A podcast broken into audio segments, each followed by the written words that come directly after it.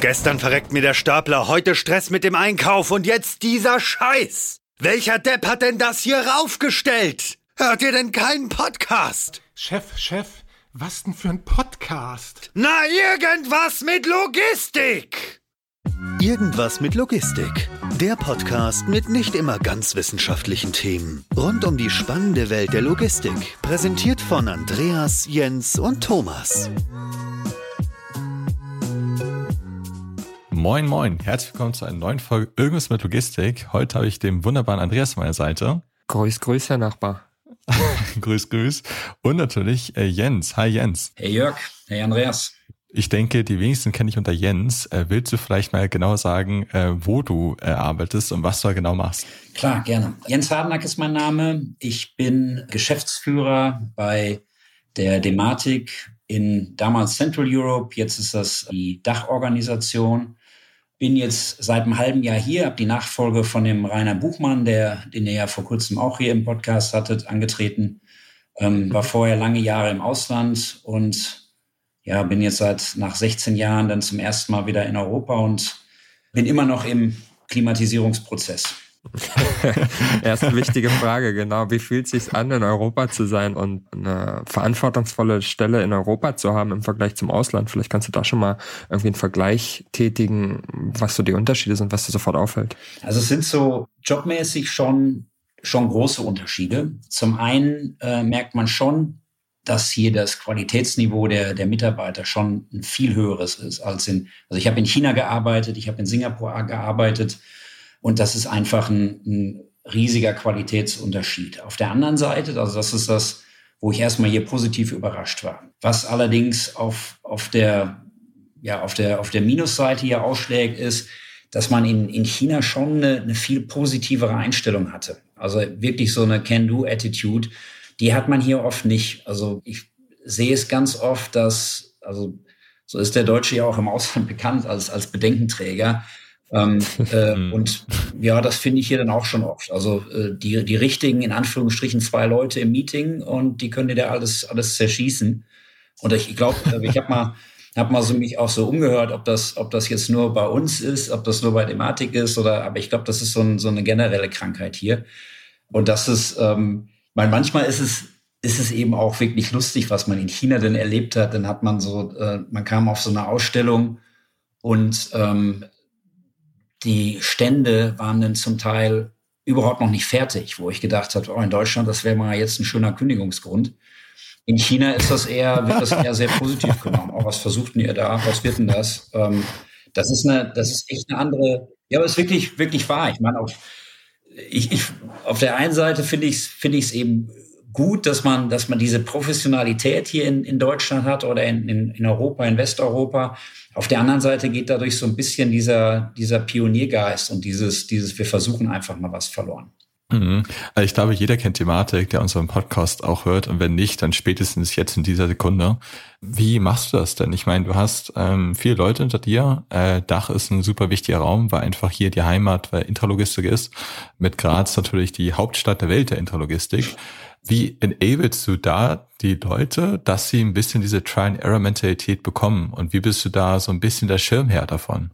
Ich bin da noch eher am Anfang. Also ähm, wir schauen uns eben eben, ja, oder es ist oft so, auch bei, bei mir jetzt so ein, so ein Trial and Error. Ich, ich gucke, dass ich bestimmte Sachen in die Mannschaft reinbringe und gucke, was funktioniert und was nicht funktioniert. Ich habe hier schon wirklich gute Leute mhm. unter mir, die auch, finde ich, diesen Spirit verkörpern, einfach mal was auszuprobieren. Aber das versackert manchmal auch in so einer größeren Organisation. Und aber ich glaube, dass durch dieses, durch diese neue One EMEA Strategie, die wir jetzt ja haben, ähm, wir waren ja vorher in, in drei größere Bereiche, Central Europe, Northern Europe und Southern Europe unterteilt. Ich glaube, das braucht jetzt noch ein bisschen Zeit, um das auf so eine funktionale Organisation umzustellen und, und um da wirklich auch diesen Mindset noch weiter in diese Richtung zu schieben. Aber ich, ich sehe da auch schon ganz, ganz gute Erfolge, ähm, wo wir bestimmte mhm. Sachen mal angeboten haben oder auch einfach mal Angebote rausgebracht haben, die man vielleicht vor einem Jahr nicht so rausgebracht hätte. Also ich, im Moment ist das wirklich auch für mich jetzt so ein Trial and Error äh, Prozess, weil, weil sich vieles verändert. Für mich erstmal eine Veränderung von, von China nach, nach Deutschland, aber auch dadurch, dass sich die ganze Organisation in so einer Transformation befindet, ist das, hat man automatisch so ein, so ein bisschen mehr, ja, Pioniergeist oder, oder man probiert Sachen aus. Ähm, das finde ich eigentlich ganz positiv gerade. Mhm. Wieso habt ihr euch dann entschieden, im, im, Management zu sagen, wir, wir brechen so ein bisschen die ähm, regionale Aufteilung innerhalb der Thematik auf und, und handhaben das jetzt anders? Was sind da die Ursachen für und was verspricht man sich davon? Das sind eigentlich so, so zwei Tendenzen. Die, die, zum einen haben wir ja diese, diese, haben wir alles zusammengelegt in, in One EMEA. Zum anderen haben wir jetzt mehrere regionale Märkte, wie wir sie nennen zum Beispiel der, der Dachmarkt Deutschland, Österreich, Schweiz. Man hat zum Beispiel in der Schweiz früher bei Dematik nie was gemacht. Wir haben ja noch nicht mal einen Mitarbeiter dort, ähm, beziehungsweise haben ein paar Service-Mitarbeiter, aber im, im, Vertrieb ist da eigentlich nichts. Und so kann man sich ähm, schon mehr jetzt auf diese, diese Märkte, die man vorher so ein bisschen außen vor gelassen hat, äh, fokussieren. Das ist so die eine Seite. Die andere Seite ist, dass man sich überlegt, wie kann man wie kann man solche Synergien besser nutzen oder wie kann man, vorher war es eben so, dass in, in Central Europe eben die Engineering-Ressourcen eben nur in Central Europe eingesetzt wurden. Und mal hatte man eine Überdeckung, mal hatte man eine Unterdeckung. Und das kann man jetzt viel besser ausbalancieren, indem auch ein vom Central Europe oder ehemals Central Europe Ingenieure eben an Projekten in Northern Europe oder in Southern Europe arbeiten. Also das finde ich schon, schon ganz gut, eben diese, diese Synergien und diese Skaleneffekte besser zu nutzen, die eigentlich in, in EMEA schlummern, die wir aber bisher nicht ausgenutzt haben. Also das war so der, der Haupt oder das Hauptthema. Ich meine, auch, auch sind viele Kunden auf uns zugekommen, die gesagt haben, Moment, wir haben hier eine Operation in UK und eine in, in Deutschland. Warum haben wir hier vollkommen unterschiedliche Angebote von euch? Äh, sei es Stundensätze, mhm. sei es, äh, also das ganze Konzept war unterschiedlich. Wir sind doch ja alle in Europa. Und das ist auch so ein Grund gewesen. Also kundenseitig getrieben, aber auch von uns, wie wir, wie wir uns anschauen, dass wir, dass wir einfach Synergien besser wuppen.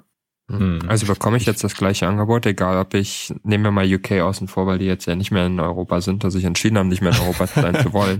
Ähm, aber bekomme ich denn weitestgehend das gleiche Angebot in Southern Europe verglichen mit Northern Europe oder, oder gibt es da trotzdem noch Unterschiede regional? Nicht unmittelbar, aber äh, sollte schon innerhalb des nächsten Jahres so sein. Interessant, mhm. weil man ja persönlich trotzdem davon ausgehen würde, wenn man jetzt aus deutscher Brille drauf guckt, dass du natürlich unterschiedliche Lohnniveaus in den beiden Regionen hast, ne? Und, und dadurch natürlich unterschiedliche Kosten gerade in, in Betriebnahmen und so weiter anfallen oder im Service. Ähm, Finde ich spannend. Ja, aber das, das ja. ist wirklich das, das Konzept, dass man sagt, oder auch, auch von der Struktur, dass da die gleichen, dass man ein Angebot sieht, wo man von Anfang an merkt, okay, das ist ein Thematikangebot. Und vorher hat man das mhm. eben nicht gesehen. Da waren eben drei unterschiedliche Handschriften. Mhm. Also ich finde das auch aus der persönlichen Brille gesprochen total schön und ich habe auch höchsten Respekt davor, auch gerade ähm, vor dir Jens, auch vor den anderen, wie man halt sowas Corporate-mäßiges macht, weil A, hast natürlich den Wettbewerb in unterschiedlichen Bereichen, auch von kleinen Herstellern. Dagegen musste ich behaupten, eben als großes Schachtschiff von Thematik, sag ich mal so, aber B musst du dann auch versuchen, das alles auf einer einheitlichen Ebene auszurollen und auch die Leute mitzunehmen, weil kulturell ist natürlich schon ein echt harter Unterschied, gerade wenn wir so in den östlichen Bereich äh, gehen, das ist die Kultur einfach ein bisschen anders. Ob die jetzt gut oder schlecht ist, ist, ist ja total egal. Auch der Vergleich ist total egal. Aber deswegen finde ich das schon schwierig. Wann sind das auch so die Überlegungen, die ihr habt, dass es eher so ein Verbinden ist und ein People's Business ist und gar nicht so auf die harten Zahlen, Fakten geht? Erstmal zum, zum einen, um, um das vorzuschieben, war ich echt erstaunt. Also ich bin auch Europäer mit Herz und oder mit Leib und Seele. Ich war echt erstaunt. Ich habe das auch unterschätzt. Als ich von China rüberkam nach Europa, habe ich eigentlich erst gedacht, okay, jetzt du hast diese ganzen kulturellen Unterschiede in, in Asien, die hast du auf dem Schirm. Also ein Koreaner funktioniert unterschiedlich als ein Japaner, als ein Chinese wo man sehr sensibilisiert war. Jetzt sagte ich, ich komme zurück nach Europa.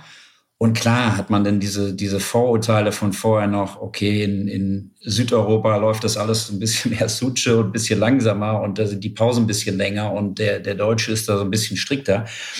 Aber es gibt hier auch schon enorme kulturelle Unterschiede. Das war mir nicht so bewusst. Also ähm, allein wenn man, wenn man auch mit Mitarbeitern redet und, und bestimmte Entscheidungen herbeiführen will, in Südeuropa ist das eher hierarchisch, da kann man was anordnen und die Leute sind dann eher noch in line. In Europa, äh, in, in Deutschland kriegt man da schon so ein paar kritischere Antworten. Ähm, das, das ist nicht so ohne weiteres, also per Order die Mufti funktioniert das in Deutschland äh, schlecht, äh, sehr schlecht. Oder man wird boykottiert oder sonst irgendwas. Aber da gibt es auch schon große Unterschiede. Und diese kulturellen Unterschiede, die wollen wir aber auch beibehalten. Also auch wie eine, eine Kundenanfrage. In Osteuropa ist so eine Kundenanfrage eben eher spontan und auch nicht so durchgetaktet. Während man, wir haben jetzt vor kurzem ein, an einem Tender teilgenommen von einem, von einem großen Unter, Unternehmen in, in äh, Hamburg, die ihren Tender aufgesplittet haben in, in 17 Untertender und wo man wirklich ganz explizit von, ja, auf jede einzelne Frage antworten muss. Das ist eben, also da gibt es diese regionalen Unterschiede und die wollen wir eben auch beibehalten und dadurch wird das eben auch so getrieben durch diese regionale Marktstruktur. Das also, wir haben einen Market Leader Osteuropa, der koordiniert dann die Aktivitäten eben in, in Osteuropa. Allerdings das Backoffice ist dann für alle gleich.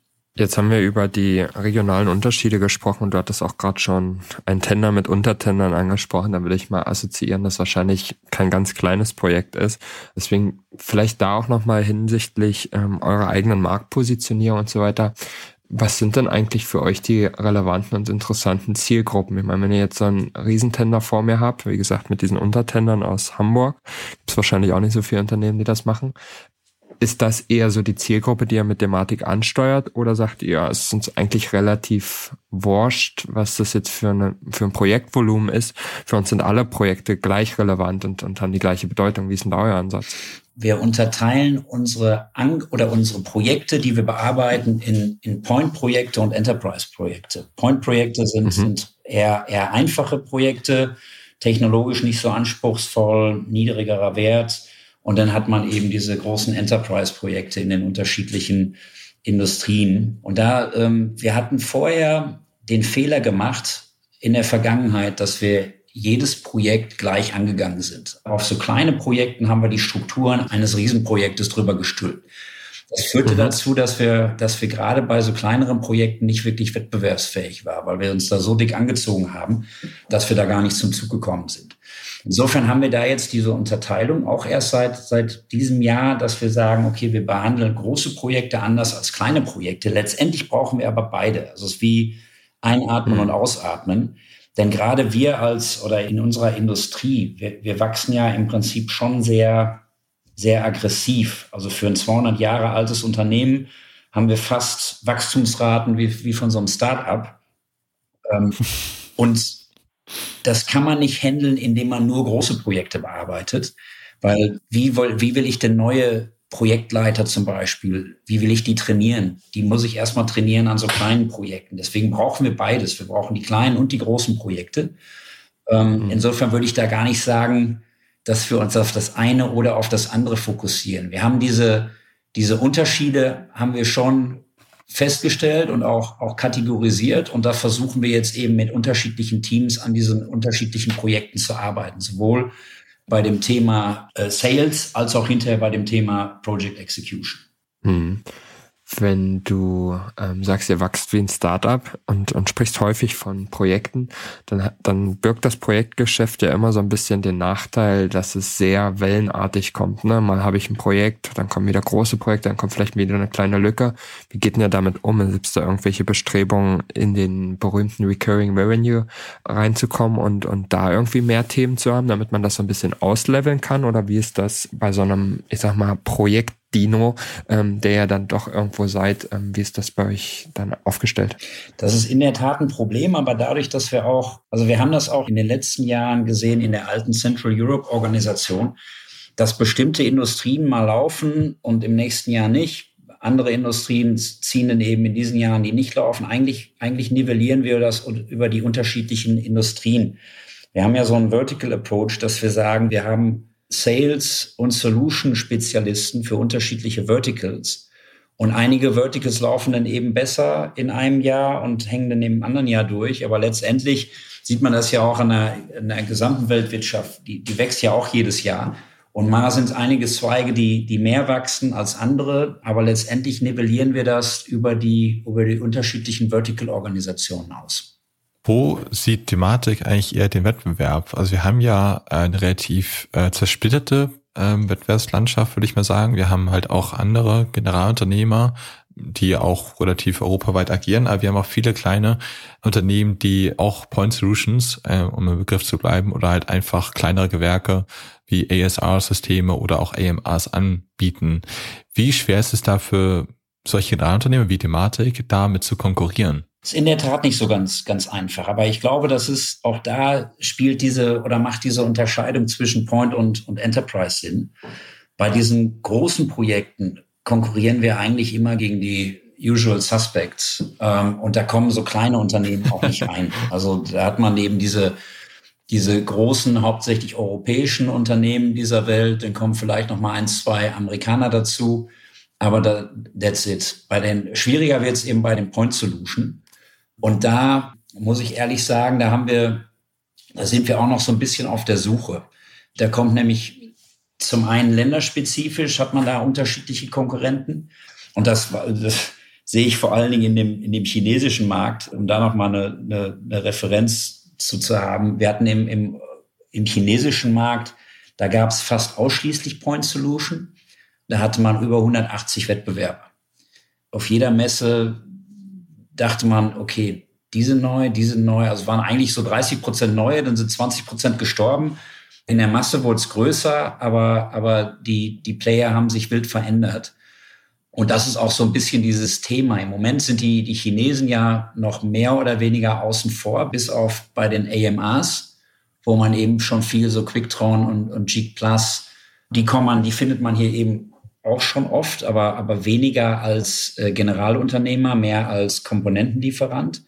Und so muss man sich eben im Prinzip und, und auch da wieder, da macht unsere europäische Struktur wirklich, wirklich Sinn, dass man sagt, okay, man, man hat diese regionalen Verantwortlichkeiten, die dann eben auch darauf achten, welcher Player ist gerade in welchem Markt wie stark. Also hm. nochmal zusammengefasst, bei den Großprojekten Enterprise Solutions, da finden wir immer die gleichen bei den kleinen Projekten, das ist eben sehr wuseliger Markt. Und da mhm. kommt auf einmal was von links, was man gar nicht so auf dem Zettel hatte.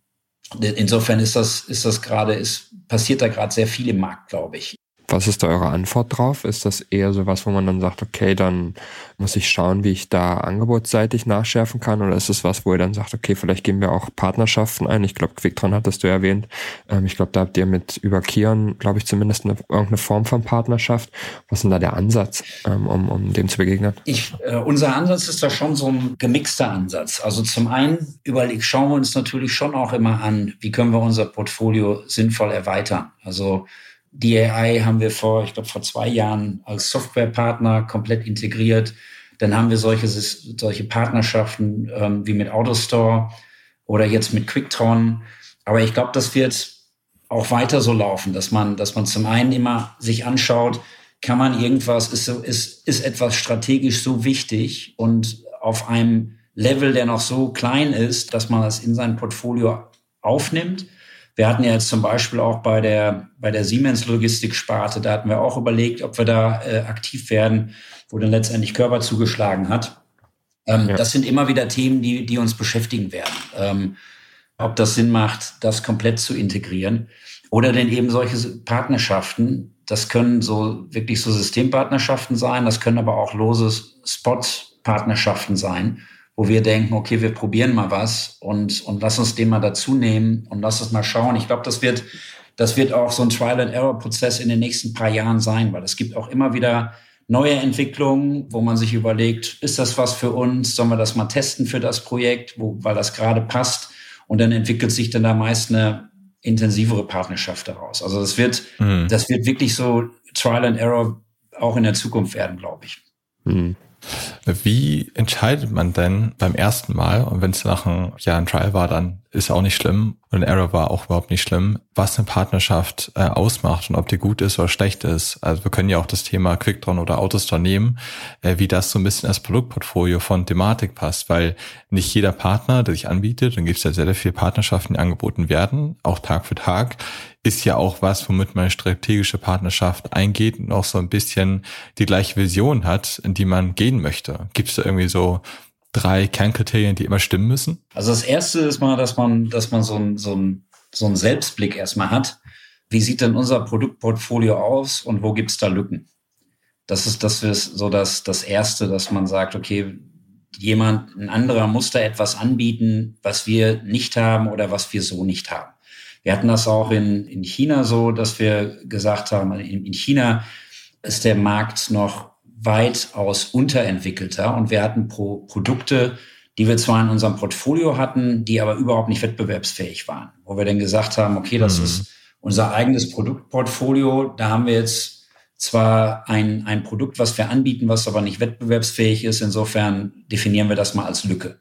Sondern haben wir diese Lücke genommen und haben uns überlegt, wer, wer könnte diese Lücke denn schließen? Und, und dann, klar, müssen wir natürlich, ein, Thema ist natürlich Qualität. Das sind natürlich aber auch solche Sachen, die immer aktuell waren und auch immer aktueller werden, wie so Themen wie Compliance, so Themen wie Sicherheit. Das sind natürlich Sachen, wo Thematik extrem darauf achten muss. Das sind so Themen, wo man nicht in der Zeitung stehen möchte.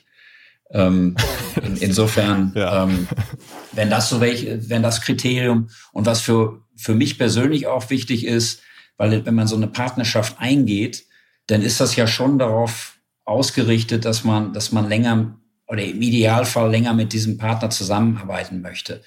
Da guckt man sich dann eben schon an, okay, was ist das für eine Struktur? Wie, innov wie innovativ sind die? Bringen die jede Nase lang was auf den Markt oder ist das nur ein Pro Produkt jetzt?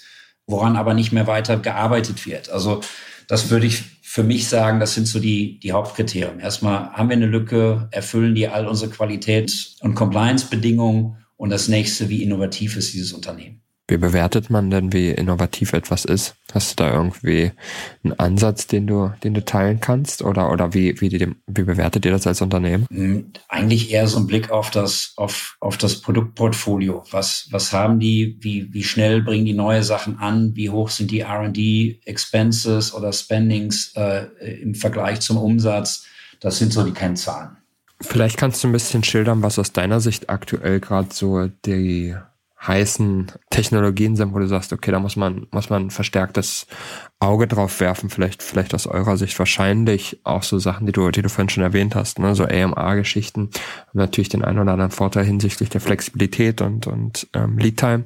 Ähm, aber was sind das noch für Themen? Also ich glaube, dass dieses, dass alles, was zum Thema Flexibilität beiträgt, oder irgendwo interessant wird für, für uns und für unsere Industrie. Weil, ähm, weil ich glaube, dass sich die Logistikindustrie vor den generellen großen Trends nicht verschließen wird äh, oder verschließen kann. Das wird auch die Logistikindustrie immer mehr treffen, dass wir sagen, okay, was diese, dieses ganze Thema Share Economy, brauche ich wirklich äh, dieses komplette Warehouse jetzt für mich oder wie lange möchte ich das halten? Das sind so Themen, ich glaube, alles, was, was irgendwo die Flexibilität nach oben drückt oder nach oben pusht, mhm. wird interessant sein. Also wie gesagt, ich hatte auch die, euren letzten, was letzter oder vorletzter Podcast mit, mit Rainer äh, Buchmann, der sein Produkt da vorgestellt hat. All sowas ist natürlich interessant. Skalierbar, flexibel, schnell aufzustellen. Also ja. alles, was in die Richtung geht, ist interessant. Wie siehst du denn den großen Trend Nachhaltigkeit aktuell in der Logistik und vor allem in der Intralogistik-Automatisierungstechnik abgedeckt? Ist das was, wo wir als Branche noch viel Nachholbedarf haben oder, oder läuft das schon in eine gute Richtung? Ich glaube schon, schon, dass das, ähm, dass wir da noch äh, Potenzial nach oben haben. Wir haben das jetzt bei, bei Kion als eines der Hauptziele für 2027 oder bis 2027 in unserem Fünfjahresplan ausgemacht. Und ich sehe das auch immer mehr, dass, dass Kunden danach fragen, nach äh, wie nach Energiebilanz und so weiter. Ich, ich glaube, dass wir, dass wir da erst noch in den Kinderschuhen stecken, aber ich glaube auch, dass es da eine, eine große Dynamik sein wird. Wie gesagt, ich glaube eben, dass wir, dass wir uns vor diesen allgemeinen globalen Trends nicht verschließen können und immer mehr Kunden fragen danach. Deswegen wird da eine ganz schöne Dynamik entstehen. Und da wird viel passieren in den nächsten Jahren. Hm. Ich finde es persönlich, ganz aus meiner Sicht, immer ein bisschen schade, dass wenn, wenn die Leute über, über Nachhaltigkeit in der Logistik sprechen, ist es halt ganz oft das Thema Lkw-Emissionen auf der Straße, was auch alles ein wichtiges Thema ist und wahrscheinlich auch größere Emissionen sind als ähm, das, was so im Warehousing abläuft. Aber trotzdem ist man so ein Stück weit in der Intralogistik oft ein bisschen hinterher, ne? so ein bisschen fast vergessen. Ähm, ach ja, die machen ja auch irgendwas. Ja, so ein Lager hat irgendwie auch so einen CO2-Footprint. Aber gerade wenn es dann so um Automatisierungslösungen gibt, gibt es ja auch super große Unterschiede bei den ganzen Sachen. Ne? Und, und viele Sachen, bei denen ich mir, um ehrlich zu sein, auch gar nicht so sicher bin, ob das wirklich sehr nachhaltig ist. Und da gibt es wahrscheinlich viele Sachen, die man relativ einfach berechnen kann. Ne? Stahl oder Alu, ähm, vielleicht sogar ein Holzregal ähm, und so weiter und so fort. Ähm, von daher erhoffe ich mir, dass, dass da auch tatsächlich Unternehmen wie ihr dann mit, mit eurer Größe natürlich auch ein Stück weit vorausgehen können und sagen können, guck mal, ähm, du kannst entweder das machen oder das machen und das hat folgende, ähm, folgende Einflusskriterien auf deine Energiebilanz. Ja. Ähm, also ich meine, wir haben 2021 unseren, unseren ersten als Thematik, unseren ersten Nachhaltigkeitsbericht vorgelegt letztendlich haben wir uns da alles zusammengesammelt, was, was wir irgendwo, wo, wo wir irgendwelche mühsam, Beispiele ne? hatten. Aber ähm, das ist noch nicht so systematisch, wie, wie es sein sollte. Aber wie gesagt, ich glaube, dass wir da auch von außen vom Kunden noch einen riesigen Push bekommen werden und auch da auf dem Weg sind und uns da zu verbessern. Und du hast recht, eigentlich müssten wir damit äh, als, als großes Unternehmen vorangehen. Das ist ein Unterscheidungskriterium im Vergleich zu unseren chinesischen Konkurrenten zum Beispiel, wo das, wo dieses Bewusstsein noch viel weniger ausgeprägt ist. Also wir hatten auch in, in China hatten wir teilweise an an Ausschreibungen statt oder teilgenommen. An Unternehmen, da hatte ich jetzt noch gelesen, in der Nachhaltigkeitsbilanz, die haben einen, einen größeren CO2-Footprint als Kanada, als ein Unternehmen. Und, und da kann man mit solchen Punkten eben nicht, nicht, oder da punktet man eben nicht mit. Aber hier in Deutschland ist es was anderes. Und, und ich glaube, dass dieser erste Nachhaltigkeitsbericht schon ein gutes Zeichen ist, dass wir, dass wir da was machen, aber, aber es ist eben noch ein weiter Weg zu gehen. Wie ist denn das grundsätzlich bei euch eigentlich aufgeteilt, beziehungsweise wie, wie ist da so die Vision? Was ist denn der größere Wachstumsmarkt jetzt beispielsweise? Die Frage stellt man ja immer gern, ne? wenn man die Regionen auch miteinander vergleicht und benchmarkt.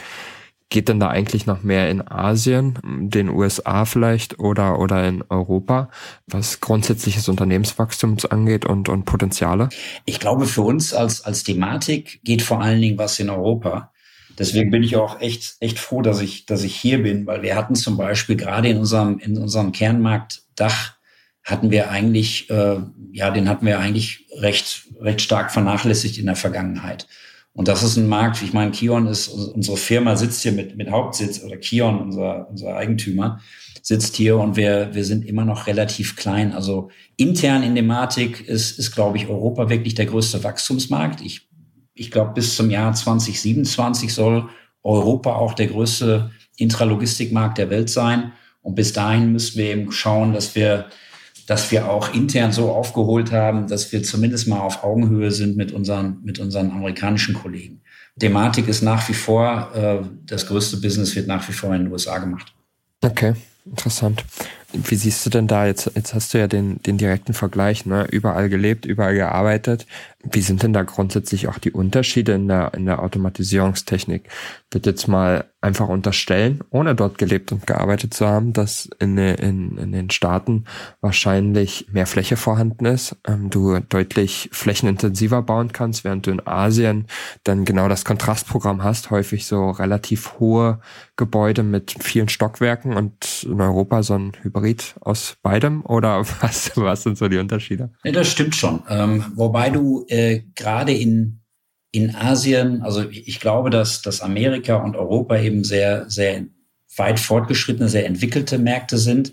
In Asien, wenn man sich jetzt vor allen Dingen mal China als, als der, der eigentlich potenziell größte Markt in Asien anschaut, also der, der Markt ist eben noch komplett unterentwickelt. Also weil die Arbeitskräfte eben da auch noch günstig sind, wird eben sehr, sehr viel noch manuell gemacht. Ähm, dann hat man auch noch das Problem in Asien oder vor allen Dingen in China, dass die Nachfrage hauptsächlich vom Staat gesteuert wird.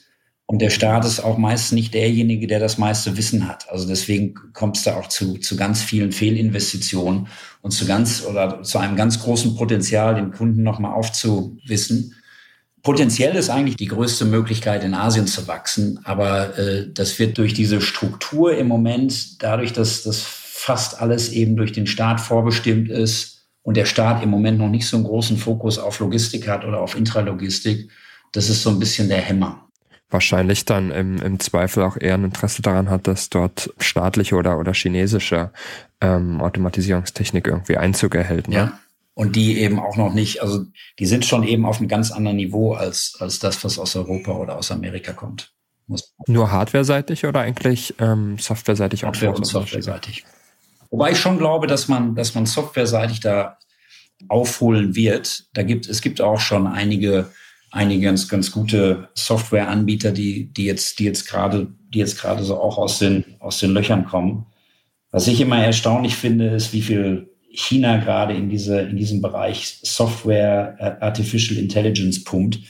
Wenn man sich vor Augen hält, dass das Artificial oder das Budget für Artificial Intelligence im erweiterten, in der erweiterten Stadt Shanghai größer ist als das von der Europäischen Union, kann man sich so ein Bild davon machen, wie, wie, wie wild im Moment in diese Bereiche investiert wird. Ähm, also ich, da, da kann zumindest was kommen. Im Moment ist es noch nicht so, aber ich glaube, da sind, da sind wie, wie, wie bei den AMRs im Prinzip, werden wir auch in Zukunft viele, viele Softwarefirmen sehen, die da aus dem Boden kommen. Ja, das stimmt in der Tat. Die sind da sehr bullish, ähm, was die Themen angeht, ne? Und, und investieren natürlich massiv. Und ein Stück weit ist es wahrscheinlich auch nach wie vor so ein Rennen. Ähm, wer gewinnt als erstes dieses ganze AI-Thema? Mhm. Ähm, welche, welche Nation, welche führende Großnation wahrscheinlich? Und ähm, ehrlicherweise hoffe ich ein Stück weit, dass das eher westlicher liegt auch aus Datenschutzgründen und, und viel, vielerlei anderer Gründe. Aber auf jeden Fall ein super interessantes Thema, ne? was natürlich auch viele Entwicklungen, selbst wenn Entwicklungen irgendwo anders passieren, ähm, kann es ja trotzdem ähm, auf heimische Märkte einen großen Einfluss haben, wo man sagt, okay, da kann man vielleicht drauf aufsetzen oder adaptieren ähm, und, und entsprechende ähm, Mehrwerte generieren. Ich meine, das Interessante hier ist wirklich, dass, dass China ein großer Feldversuch gerade ist. Also äh, was Artificial Intelligence, Gesichtserkennung, diese Sachen, da wird ja im Moment ist China ja oder China ist ja komplett überwacht. Insofern das ist schon interessant, was man, was man, was man da alles machen kann im Vergleich denn zu Europa, wo die Datenschutzbestimmungen ja, ja sehr, sehr restriktiv sind. Ähm, da hat China einfach einen Wettbewerbsvorteil. Also das wird man auch sehen in den mhm. nächsten Jahren. Was, was sehen wir denn aus deiner Sicht noch so in den nächsten Jahren? Wir haben schon über so ein paar, ich würde mal sagen, Makrotrends gesprochen, Nachhaltigkeit, Flexibilität, ähm, aber es gibt natürlich auch immer Mikrotrends und Sachen, die ähm, einfach über die Zeit kommen. Was ist denn aus deiner Sicht so in den nächsten fünf Jahren zu erwarten? Growth und äh, weiter so oder, oder gibt es irgendwie noch ein paar neue Sachen, die hinzukommen? Ich finde das sehr, sehr schwer oder das ganze Handgemenge ist, ist sehr unübersichtlich, wie ich finde. Es gibt so, also letztendlich werden alle, alle Trends irgendwo auf auf das Thema Intralogistik sich irgendwo auswirken. Auch wenn man das Thema sieht, jetzt mit, mit Spare Parts, äh, werden die Kunden in der, in der Zukunft dazu in der Lage sein, über 3D-Printing die ganzen Spare Parts zu beziehen. Ich weiß, dass das in meiner vorherigen Firma ein großes Thema war, weil sich da überlegt wurde, okay, wir, wir bauen eigentlich oder, oder 70 Prozent unserer Gewinne liegen im Bereich Service und Spare Parts. Was ist, wenn das alles wegbricht und der Kunde sich die Sachen selbst druckt? Ich glaube, da wird man, da wird's, da wird's viele Sachen geben, ähm, die, die auf uns, auf uns einbrechen. Ähm, aber wie, wie gesagt, das ist immer nur ein Spiegelbild. Alle Trends, die irgendwo in anderen Industrien sind, werden, werden auch auf uns zurückkommen. Shared Economy, 3D Printing. Aber ich glaube nicht, dass wir jetzt hier ganz spezielle Themen noch haben, es wird immer Richtung Flexibilität, alles was, ähm, alles womit man mehr Flexibilität erreichen kann, wird interessant werden, auch für die Intralogistik. Ich glaube aber nicht, dass wir da so besonders sind als, als, als andere Industrien. Wie gehen wir denn mit dem sozusagen As-a-Service-Trend um? Weil Thematik ist ja wirklich, oder auch andere Generator ist ja relativ unflexibel in gewissen Situationen man einfach diese Logistikhalle da stehen hat.